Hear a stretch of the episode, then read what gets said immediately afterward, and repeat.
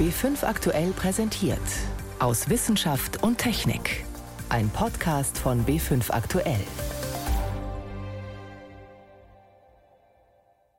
Heute mit Ingeborg Hein und ja, was ist das überhaupt?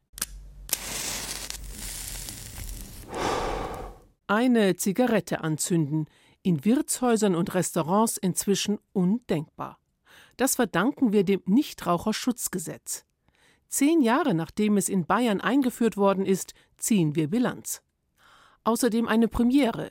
Wir starten heute unsere Sommerserie. In den kommenden fünf Wochen widmen wir uns dem Recyceln, heute von Papier. Und als erstes schauen wir ins Nördlinger Ries. Das ist mehr als ein spektakuläres Ausflugsziel. Ich begrüße Sie zu unserem Wochenrückblick aus Wissenschaft und Technik. Auf dem Mars könnte es bald ein wenig eng werden. Missionen aus China und den Arabischen Emiraten haben ihn in diesen Wochen zum Ziel. Am Donnerstag erst startete eine unbemannte Rakete der NASA in Cape Canaveral. Ihre ehrgeizige Aufgabe, nach Rückständen von Bakterien zu suchen, sie könnten auf Leben dort oben hinweisen. Nicht ganz einfach und was viele erstaunen wird, die NASA-Experten nutzen dazu unter anderem Forschungsergebnisse, die im Nördlinger Ries gewonnen wurden. Das liegt weit entfernt von den USA, beschaulich im Grenzgebiet zwischen der Schwäbischen Alb und der Fränkischen Alb. Tobias Schmurer war dort. Wer sich auf die Suche nach Leben auf dem Mars begibt, fängt am besten am sogenannten Hexenfelsen in Nördlingen an. Geologin Gisela Pöskes vom Geopark Ries läuft durch ein kleines Waldstück zu einem meterhohen Gesteinsblock und wird sofort fündig. Da kann man jetzt was Tolles erkennen. Das sind so blumenkohlartige Strukturen und die gehen auf Cyanobakterien zurück. Und die bilden so richtig knollenartige Strukturen. Das sind auch verschiedene kleine Generationen, die sich da aufeinander türmen. Im grauen Fels sticht eine gelb-orange Ansammlung dieser knollenartigen Struktur hervor, fast wie eine versteinerte Quellwolke. Es sind die Rückstände von Bakterien, wie die NASA sie auch auf dem Mars finden will. Eine kurze Zeitreise. Vor 15 Millionen Jahren rast ein Asteroid, einen Kilometer im Durchmesser, mit 70.000 km/h auf die Erde zu und schlägt im nördlichen Schwaben ein. Er hinterlässt einen 25 Kilometer großen Krater. Und in genau so einem Meteoritenkrater soll auch der Mars Rover der NASA landen. Denn beide Krater haben eines gemeinsam. Nach dem Einschlag wurde es erstmal ziemlich nass. Durch den aufgewirbelten Staub hatten sich über dem Ries immer wieder Wolken gebildet. Und es hat dann geregnet, geregnet, geregnet, wirklich tagelang, wochenlang, monatelang und hat sich irgendwann mal ein richtiger Kratersee gebildet. Alles das, was man hier sieht, war Wasserfläche, vielleicht vergleichbar Bodensee. Die Gesteine im Untergrund sorgten im Nördlinger Ries dafür, dass das Wasser einen sehr hohen pH-Wert hatte, also stark alkalisch war. Ideal für Cyanobakterien. Sie verbreiteten sich massenhaft. Die Frage ist nun, ob das auf dem Mars ähnlich war. In Computeranimationen der NASA ist zu sehen, wie der Mars Rover auf dem roten Planeten das demnächst herausfinden soll. Ein schwenkbarer Arm legt sich auf die Marsoberfläche, treibt einen Bohrer ins Gestein und zieht die Probe heraus. Aber wo lohnt es sich zu bohren? Da kommt wieder das Nördlinger Ries ins Spiel. Beim Landesamt für Umwelt in Hof lagert ein 1,2 Kilometer tiefer Bohrkern aus dem Ries. Ein Querschnitt durch die Ablagerungen des ehemaligen Kratersees. Das Besondere an diesen Sedimenten ist, dass sie sehr selten auf der Erde vorkommen und höchstwahrscheinlich aber auf Mars vorkommen. Das heißt, es ist eine der wenigen Stellen hier, wo ich die Hand, wenn man so möchte, auf Gesteine legen kann, die höchstwahrscheinlich auf Mars auch vorkommen. Sagt Roland Eichhorn vom Landesamt für Umwelt in Hof. Ein internationales Forscherteam hat anhand dieser Gesteine aus dem Ries eine neue Messmethode entwickelt. Mit dabei der Geologe Gernot Arp von der Universität Göttingen. Wir hatten fürs Nördlinger Ries schön zeigen können, dass Stickstoffisotopen ein hervorragendes Werkzeug sind, um pH-Werte eines Kratersees zu rekonstruieren, also nachzuprüfen, ob und wann ein Gewässer eher sauer oder eher neutral oder eher alkalisch ist. Mit Kameras, Sensoren und der Studie an dem Riesbohrkern will die NASA herausfinden, wo es sich besonders lohnt zu bohren. Die Messungen, die wir gemacht haben, dienen eigentlich vor allen Dingen dazu, ja, den Lebensraum besser zu beschreiben und Fundmöglichkeiten, wo man genau sucht, etwas besser einzugrenzen. Dazu müssten die Gesteinsproben vom Mars allerdings erst zur Erde transportiert werden. Das ist sehr schwierig und erst bei späteren Mars-Missionen geplant. Die Erforschung des Kraters im Nördlinger Ries wirkt sich bis ins Weltall aus. Ein Beitrag von Tobias Schmurer. Gestern am Samstag war Zehnjähriges. Am 1. August 2010 wurde in Bayern ein striktes Rauchverbot eingeführt. Vorausgegangen war ein Volksentscheid, bei dem sich die Mehrheit der Bayern gegen den blauen Dunst entschieden hatte. Der Landtag musste nachziehen, trotz des lautstarken Protests der Gegner. Sie haben sich inzwischen beruhigt. Aber außer besserer Luft, was hat das Rauchverbot gesundheitlich gebracht? Gibt es messbare medizinische Erfolge? Moritz Pompel hat recherchiert. Dieses Geräusch in einer Kneipe, das hat man schon fast vergessen. Dabei war es vor zehn Jahren für viele Raucher undenkbar, dass sie zum Qualmen plötzlich vor die Tür gehen sollten. Das Rauchverbot, das ist einfach bescheuert. Ja, und dann die Diskriminierung vor der Tür. Und uns bekommen uns nicht einmal eine Zigarette und ein halbes Bier dazu. Hatten das noch mehr für uns. Fast jeder dritte Deutsche war damals Stammgast am Aschenbecher. Und als besonders unmännlich galt unter den Rauchern und Kneipenbesitzern damals vor allem einer: Sebastian Frankenberger. Initiator des Volksbegehrens für rauchfreie Kneipen in Bayern, Ende 2009. Er erinnert sich an die Zeit, als sich die Menschen für das Volksbegehren eintragen konnten. Hürde 10 Prozent. Es ist München, letzter Tag, Schlange rund ums Rathaus, es hat geschneit, es war der Adventmarkt und die Leute sind bei bester Laune in der Schlange gestanden, um sich einzutragen. Und wir haben so intern von den Berechnungen gewusst, eigentlich schaffen wir es, aber der Öffentlichkeit haben wir noch gesagt, ah, wir liegen so bei 9,75 Prozent. Am Ende lag die Wahlbeteiligung bei fast 40 Prozent und zwei Drittel stimmten für ein Rauchverbot. Sebastian Frankenberger hat in den Jahren danach viel aushalten müssen. Bis hin zu Todesanzeigen mit seinem Namen in seinem Briefkasten und Morddrohungen in aller Öffentlichkeit wie hier am Oktoberfest. Das ist der Sebastian Frankenberger, oder was? Das Arschloch, das Dreckerte. Am besten ist, er geht weiter, weil sonst bringen ihn höchstpersönlich um den Hurensohn. Aber unterm Strich überwiegt das positive Feedback. Viele Menschen sind dankbar, dass ihre Klamotten nicht mehr nach Rauch stinken und die Augen brennen. Und selbst die meisten Wirte haben gemerkt, dass es nicht zu den befürchteten Umsatzeinbußen gekommen ist. Ganz zu schweigen vom medizinischen Nutzen, sagt Tobias Rüther, Psychiater an der Tabakambulanz der LMU München. Ich bin wirklich dankbar, weil wir wirklich Menschenleben retten. Jeden Tag durch diese Gesetze. Es gibt selten ein Gesetz, was so schnell so viel Gutes getan hat. Studien auf der ganzen Welt zeigen, dass Rauchverbote vor allem bei Barangestellten und Nichtrauchern zu weniger Atemwegserkrankungen führen, wie Husten oder pfeifende Atemgeräusche. Auch die Augen und Nasen sind seltener gereizt. Nicht ganz so eindeutig ist die Lage bei Herzinfarkten und Schlaganfällen. Eine Studie der DAK kommt zwar schon 2012 zu dem Schluss, dass das Rauchverbot die Zahl der Herzinfarkte in Deutschland um 8 Prozent gesenkt hat. Und auch weitere internationale Studien weisen in diese Richtung. Aber manche Untersuchungen können auch keinen Effekt feststellen.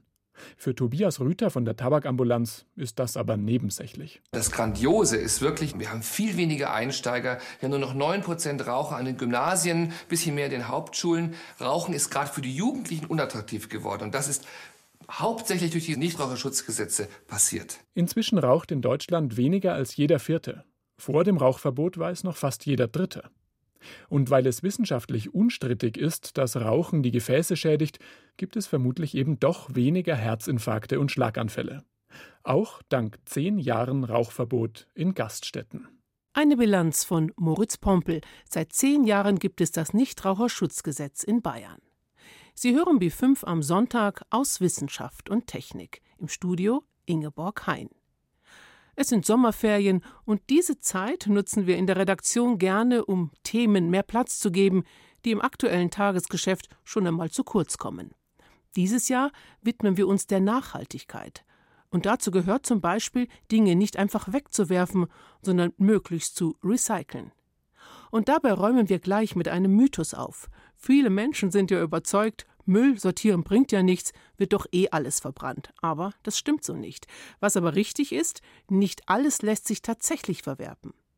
Helmut Nordwig schaut genau hin, was passiert mit all den Dingen, die in irgendeiner Sammeltonne landen. Zum Beispiel mit Papier.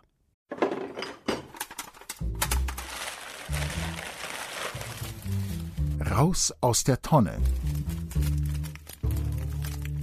Warum wir mehr recyceln sollten.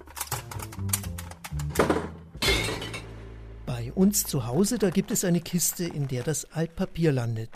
Aber darf da wirklich alles rein, was nach Papier aussieht? Um das zu klären, zeige ich den Inhalt Axel Fischer. Er ist Sprecher eines Verbands von Papiermühlen. Ich sehe hier eine Broschüre. Wunderbares Altpapier, sauber, das ist der beste Rohstoff, den wir uns vorstellen können. Die Druckfarben lassen sich ja relativ problemlos entfernen. Jetzt haben wir einen Eierkarton, klassischer Rohstoff für die Kartonhersteller, wenn sie nicht einen Bauern haben, der die zurücknimmt und wieder befüllt. Der Aufkleber ist aus ganz normalem Papier, was äh, in der Kartonherstellung nicht stört.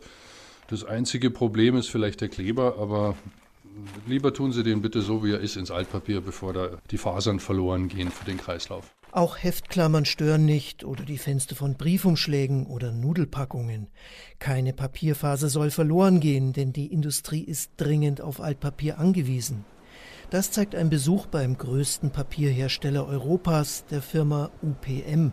Am Standort Augsburg sorgt Thomas Krauthauf dafür, dass aktuell drei Viertel seines Rohstoffs Altpapier sind. Mehr ist technisch kaum drin. Es gibt gewisse Papiere, beispielsweise Hygienepapiere, die man zwangsläufig nicht wieder gewinnen kann. Das heißt, um diesen Zielwert zu erreichen, muss möglichst alles, was an Papierprodukten im Haushalt anfällt, auch wieder in die Papierkette zurückgebracht werden. Laufend steuern Lkw das Augsburger Werk an, bis unter das Dach vollgepackt mit Altpapier. 800 bis 1000 Tonnen täglich werden hier verarbeitet. In einer großen Halle landet alles, was wir in den Altpapiercontainer werfen. Heiß wie in einer Sauna ist es hier. Eine Art Waschmaschine läuft im Dauerbetrieb, allerdings ist sie hundertmal größer als die zu Hause. In diesem höllisch lauten Gerät wird das Papier nass gemacht, sodass eine breiige Pampe entsteht. Der Kunststoff vom Kleber und den Fensterumschlägen schwimmt oben. Er wird ebenso abgetrennt wie eine erstaunliche Menge Büro- und Heftklammern. Sie sind schwerer als der Brei, den die Fachleute Suspension nennen. Zu der kommt jetzt eine Art Waschmittel und die Waschmaschine knetet alles kräftig und quetscht so auch noch die Farbteilchen von den Papierfasern herunter. In die Suspension wird Luft zugegeben, dadurch entstehen Luftblasen. Die Luftblasen sind wasserabweisend, genauso wie die Druckfarben. Und damit schließen sich die beiden zusammen. Also die Druckfarben gehen auf die Blasen und steigen mit den Blasen nach oben, während der gesäuberte Faserstoff unten abgezogen wird. Dafür ist viel warmes Wasser nötig, das im Kreislauf immer wieder genutzt wird. Manche Farben sind allerdings nicht wasserabweisend, zum Beispiel die Druckfarben von Tintenstrahldruckern. Die lösen sich im Wasser und das kann Probleme geben. Im Endeffekt ist es genauso, wie wenn man eine rote Socke mit einer weißen Wäsche wäscht. Dann wird die weiße Wäsche bunt und das lässt sich dann auch mit Waschmitteln oftmals nicht mehr entfernen. Und das gleiche Problem haben wir ja auch mit löslichen Farben, die dann auf die Faser aufziehen, die dann nicht mehr sauber werden kann. Bei UPM geben die Fachleute deshalb nur wenig Papier mit Tintenstrahldruck zu und verdünnen die Waschbrühe bei Bedarf. So nimmt man die Farbe im recycelten Papier nicht wahr. Abfälle aus dem heimischen Tintenstrahldrucker dürfen also in den Papiercontainer. Es gibt aber ein paar Papiersorten, die haben dort wirklich nichts zu suchen. Küchenpapier, denn es zerfasert im Wasser nicht. Pizzakartons und die Verpackung der Fischsemmel, weil sie zu unhygienisch sind. Fahrkarten und Kassenzettel aus Thermopapier. Sie enthalten unerwünschte Chemikalien. Fotos und laminiertes Papier, die aus Kunststoff und Papierschichten bestehen, sollten ebenfalls in den Restmüll. Axel Fischer. Wenn Sie ganz sicher gehen wollen, dass es keine Folie da drauf ist, dann immer einreißen. Wenn Sie es einreißen, merken Sie, ist es mehrlagig, ist da eine Plastikfolie drauf. Spätestens dann, wenn Sie sehen, das ist so ein Plastikfilm, gleich bitte in den Müll, dann kann nämlich die Waschmaschine die Faser nicht rauslösen. Siebenmal wird eine Papierfaser im Durchschnitt verwendet, dann ist Schluss. Einen kleinen Anteil an frischen Holzfasern braucht es also immer. Trotzdem Dank des intensiven Recyclings hat Papier eine sehr gute Umweltbilanz, vorausgesetzt es landet wirklich im richtigen Container. Das sollten wir schaffen. Ein Beitrag von Helmut Nordwig über Papierrecycling. Unkraut. Bei diesem Wort zucken viele erst einmal zusammen. Naturschützer sagen, es gibt keine Unkräuter, sie sprechen lieber von Wildkräutern. Die meisten Gärtner und Landwirte aber wollen vor allem eins, sie möglichst schnell und bequem wieder loswerden. Eine Landwirtschaft ohne umweltschädliche Herbizide soll maschinell gelingen, mit einem vollautomatischen Roboter, der alle unerwünschten Pflanzen entfernt. Studenten der Eidgenössischen Technischen Hochschule Zürich, kurz ETH, haben ihn entwickelt und jetzt stolz ihren Prototyp vorgestellt. Dietrich Karl Ein silbrig glänzender Kasten, 1,30 Meter hoch, 1,50 lang, 1 Meter breit, vier Räder. Die Maschine, die an ein Weltraumfahrzeug erinnert, heißt Rovesis. Das steht für Robotic Weeding System, also für robotisches Unkrautbekämpfungssystem. Der Prototyp wurde von zehn Studierenden der Technischen Hochschule ETH Zürich in weniger als einem Jahr entwickelt. Rovesis verspricht eine Revolution der Landwirtschaft. Stundenlanges Jäten und Hacken mit gekrümmten Rücken soll unnötig werden, genauso wie der Einsatz von umweltbelastenden Unkrautbekämpfungsmitteln erklärt Elektrotechnikstudent Timo Schöneck. Hinten am Roboter befinden sich vier kleine Pflugschare. Und die zieht der Roboter zwischen den Zuckerrüben rein durch den Boden in ca. 2 bis 3 cm Tiefe. Und diese Schare trennen das Unkraut von der Wurzel und befördern das Unkraut an die Oberfläche. Und an der Oberfläche vertrocknet das Unkraut dann. Was der aus Überlingen am Bodensee stammende Student erklärt, klingt einfacher als es ist. Auf Zuckerrübenfeldern, also dort, wo meist besonders viele Herbizide eingesetzt werden, soll der Roboter vollautomatisch unerwünschte Pflanzen umflügen und natürlich die Zuckerrüben verschonen. Daher steckt er voll anspruchsvoller Computertechnik und hat mehrere Spezialkameras an Bord. Mit einer Kamera erkennt er die grünen Zuckerrübenreihen, analysiert, wo sich die Reihe im Verhältnis zum Roboter befindet und wir haben noch eine zweite Kamera die erkennt die Zuckerrüben und kann die vom Unkraut unterscheiden und gibt die Informationen an das System weiter, was dann in der Reihe mitgeht und die Flugscharen auf und zu macht, um das Unkraut um die Pflanze herum zu entfernen. Swerve Steering Controller activated. Bei der Demonstration auf dem Versuchsfeld vor den Toren Zürichs muss Timo Schöneck mit der Fernbedienung einschreiten, denn der Roboter ist vom Weg abgekommen. Also bis jetzt ist das System noch nicht so, dass man es anstellen kann und der Roboter fährt los und nach acht Stunden ist das Feld fertig bearbeitet. Manchmal verliert er die Reihe und fährt dann in die nächste Reihe, dann überfährt er Zuckerrüben. Das Ende von der Reihe wird schon sehr oft erkannt, aber eben auch nicht immer. Das sind alles noch Sachen, die optimiert werden müssen. Und doch sind die Studierenden der ETH Zürich davon überzeugt, dass Rovesis bereits existierenden Unkrautrobotern anderer Entwickler um Meilen voraus ist. Zum einen haben wir ein Federungssystem, das garantiert, dass alle vier Räder jederzeit Bodenkontakt haben und der Roboter so nicht im Feld stecken bleibt. Wir haben eine Navigation, die rein auf Kamerasystem basiert. Die Roboter, wo es jetzt gibt, benötigen vielfach genaue GPS-Daten von den Setzlingen. Und das dritte, was wir haben, ist eine rein mechanische Unkrautbekämpfung. Roboter, wo es heutzutage schon gibt, machen zum Teil auch eine Unkrautentfernung mit Herbiziden, dass sie einfach gezielt Herbizide spritzen können. Und wir haben gesagt, die machen das rein mechanisch. Bis Bauern ihre Felder mit Hilfe von Rovesis umweltfreundlich unkrautfrei halten können, wird noch einige Zeit vergehen. Nicht nur die Technik muss zuverlässiger werden, die Studierenden wollen den Roboter auch noch mit mehr Funktionen ausstatten, damit die Maschine nicht die meiste Zeit des Jahres ungenutzt in der Scheune steht. Ein Beitrag von Dietrich Karl Meurer. Ein vollautomatischer Roboter als Chance für eine umweltfreundliche Landwirtschaft. Und für alle geplagten Gartler habe ich dieses hübsche Zitat gefunden. Ein Unkraut ist nichts anderes als eine ungeliebte Blume, meint die amerikanische Schriftstellerin Ella Wheeler Wilcox. Blickwechsel hinauf zum Sternenhimmel im August. Die Tage werden wieder kürzer, ideal also für Sternengucker. Und in den kommenden Wochen gibt es einiges zu entdecken, verspricht Yvonne Meyer.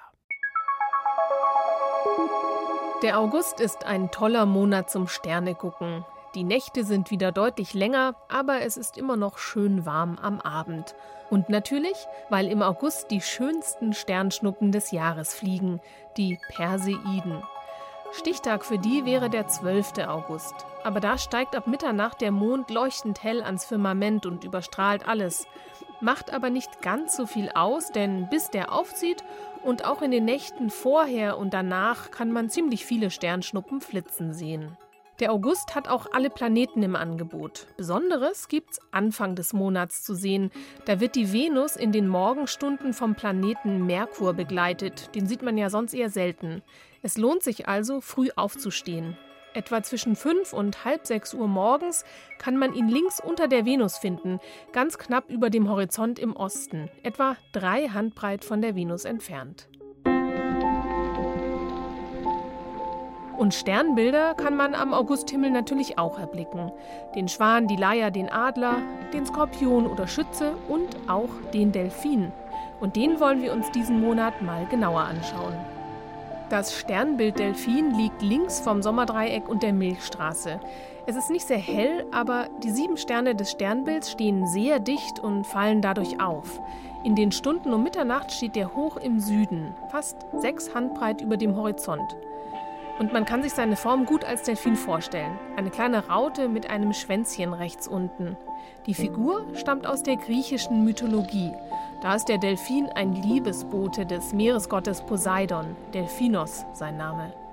Astronomisch hat der Delfin auch einiges zu bieten. Zum Beispiel einen Kugelsternhaufen, der 50.000 Lichtjahre von uns entfernt liegt. Und in diesem Haufen sind Hunderttausende uralte Sterne versammelt. Und es gibt auch planetarische Nebel im Sternbild, also Überreste von Sternen, die explodiert sind, sogenannte Supernovae. Um die Nebel des Delfins wirklich toll zu sehen, braucht man allerdings ein Riesenteleskop wie Hubble. Sie sind zu dunkel und zu weit entfernt. Mit Teleskop aber sind sie wunderschön anzusehen. Die wirken wie leuchtend bunte Augen im All. Bilder davon und noch mehr Infos zum Sternenhimmel im August finden Sie unter br.de/slash Sternenhimmel. Mit dem Sternenhimmel im August, den Delfinen im Nebel und vielen Sternschnuppen endet für heute unser Wochenrückblick aus Wissenschaft und Technik. Am Mikrofon Ingeborg Hein.